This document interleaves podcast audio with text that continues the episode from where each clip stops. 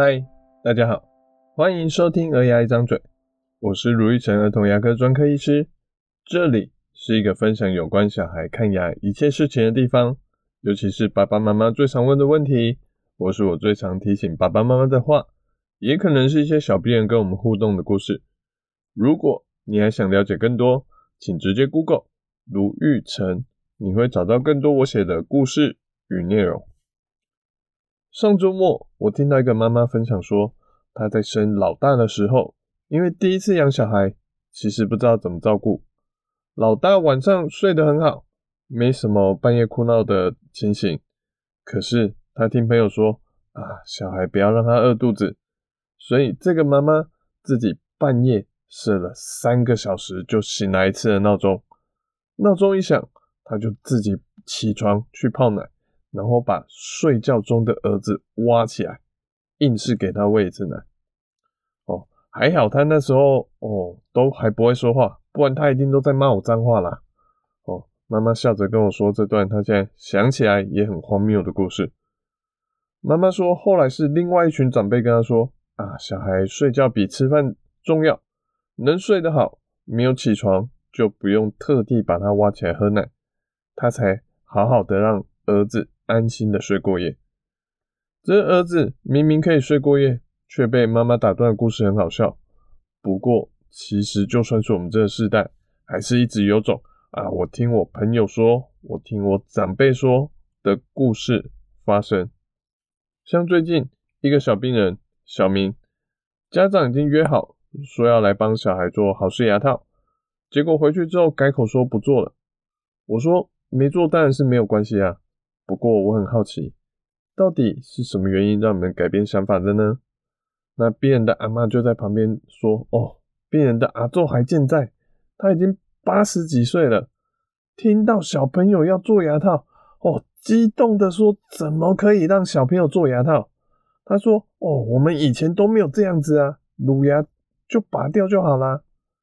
哦，我们以前都没有这样子，这一句。”其实是一个很有趣的句子，它代表说一个世代一个世代永远都不该进步，永远都要跟以前一样。相信很多人现在都有手机吧？好，也大部分的人都会用到手机的行动上网吧？四 G 行动网络其实大概普及也只是二零一四年之后的事情，其实还不到十年。现代人吃饭。找路去餐厅，去哪个地方，大多靠的是 Google Map，很少人会再去拿纸本的地图，慢慢的查，慢慢的背起来，然后才去想说我要怎么去转弯。其实现世代在进步的很快，我们每个人都希望自己跟小孩能比过去更好，所以像健保图否，其实这也是二零零四年才刚开始的一个行为。甚至他当时只开放到五足岁的小朋友以下才能涂氟，以上过五岁就没有了。到了二零一三年，才又延长一年，到六足岁的小孩都可以每半年一次涂一次佛。所以涂佛其实也是我们以前都没有这样子啊的一件行为，可是大家都还是会去做。现在生活。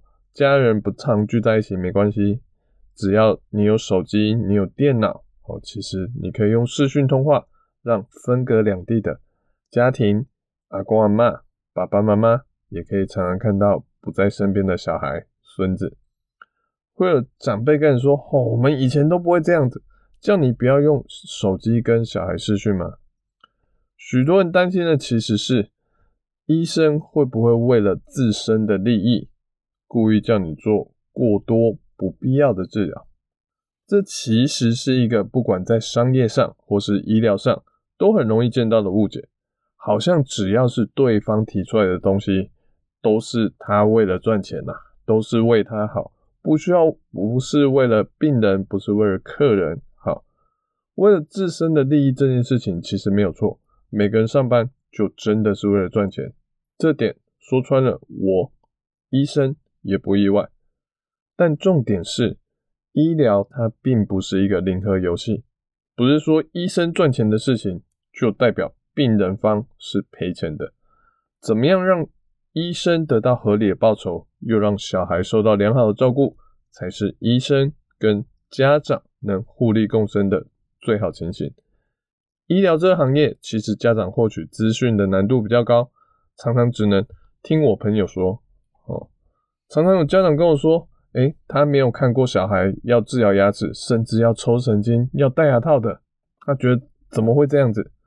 或是有的家长说，诶，他哥哥的小孩才三岁，门牙就蛀到看不见了，哥哥还以为这小孩大不都是这样子吗？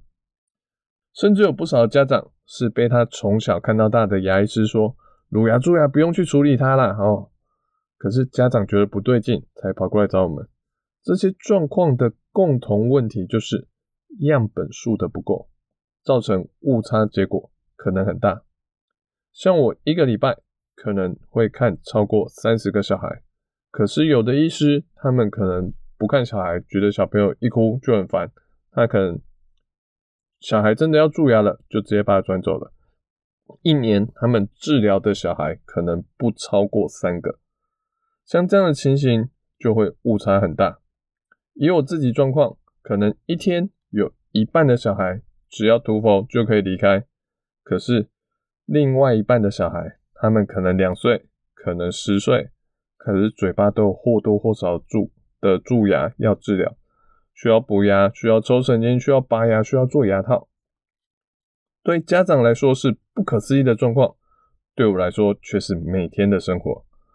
所以爸爸妈妈如果要去问亲朋好友的意见，我都会建议注意几件事情，可以注意他们做了什么选择，为什么做这样的选择，或是做了选择之后有什么样的感觉感受。好，就像生小孩分成剖腹产跟自然产。你如果去问一个自然产的妈妈，剖腹产是什么感觉？你就算得到答案，也比较是虚无缥缈的。所以，与其去问长辈们涂氟治疗乳牙，哦，不如去问真的有蛀牙的家长，他的小孩做了什么治疗，治疗后的感想是什么感觉，有遇到什么问题？至于实际上的专业问题，譬如说剖腹产跟自然产有什么好处跟坏处？与其听婆婆妈妈在那边猜测说啊，这个做了会以后比较不好啦，恢复不好啊什么的，你还不如真的去问每天都在做这些剖腹产、自然产接生的医产科医师，跟他们讨论，会比跟亲朋好友讨论来的更详细，而且还要特别注意一下每个人个体差异的不同。譬如说，小白他从不吃零食，一天刷三次牙。吃饭半小时内就吃完，牙齿沟缝很浅，医生建议他半年检查一次牙，顺便涂氟就好了。可是小黑呢，在家里他一天只刷一次牙，吃一顿饭会含一个小时，点心爱吃就吃，随时看到人就讨着要吃。他的牙齿已经有一半的牙齿有蛀牙了。如果后面这个小黑的妈妈跑去问小白的妈妈牙齿要怎么照顾？小黑妈妈可能会以为说，我只要跟小白妈妈一样就好，半年涂一次氟就好了，其他什么都不用做。结果问题就是蛀牙会越来越大洞，可能要抽神经，可能要戴牙套，可能要拔牙，而且他还会觉得说，吼，医生怎么故意说的这么严重啊？小白妈妈明明就跟我说，她只要半年涂一次氟就好了。好，所以每个人的状况不同，蛀牙有多少，蛀牙在哪里？蛀牙有多大？小朋友吃东西的习惯，这些都会去影响到牙齿要怎么治疗、怎么制定。那这些判断标准，其实说实在的，家长真的很难去判断说医生给他的治疗计划好不好、对不对、有没有什么问题。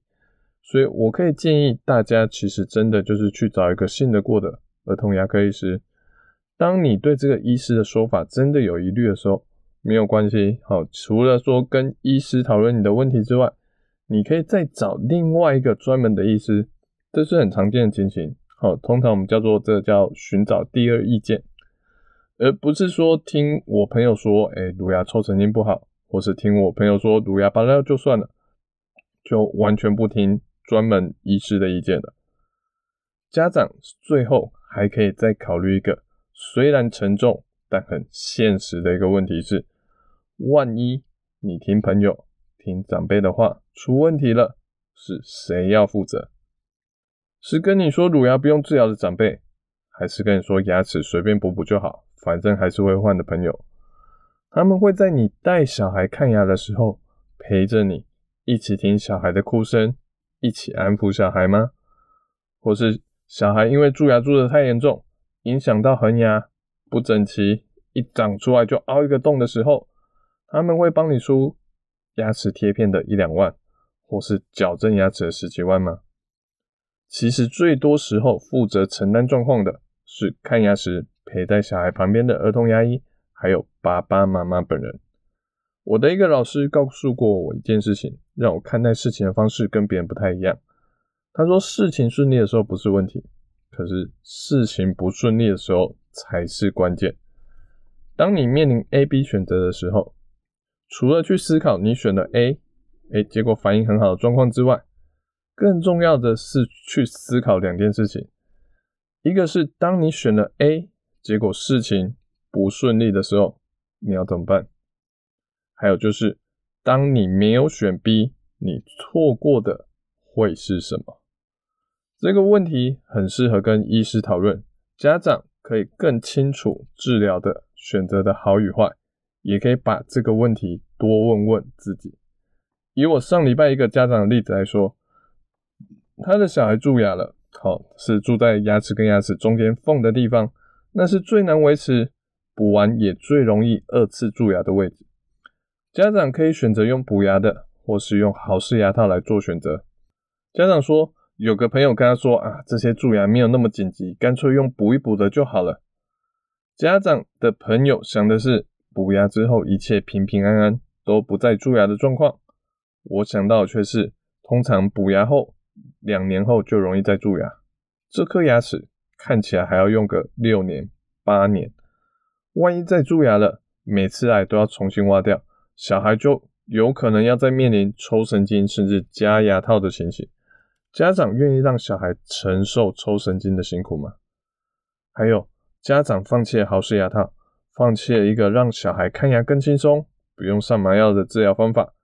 小孩本来就已经很紧张了，这次要上麻药，会不会让小孩更紧张，对看牙的印象更不好呢？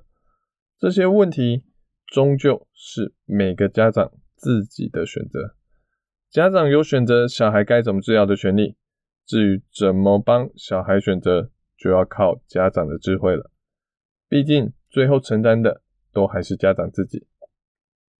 最后，我们一样来个小复习。好，第一个，听朋友意见时，专注于朋友曾经做过的选项，感受如何？为什么会选这个？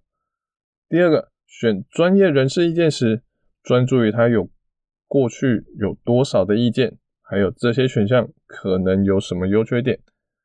第三个。不只是想事情顺利的时候怎么办，去想事情不顺利时怎么办，还有不去做会错过什么，损失什么。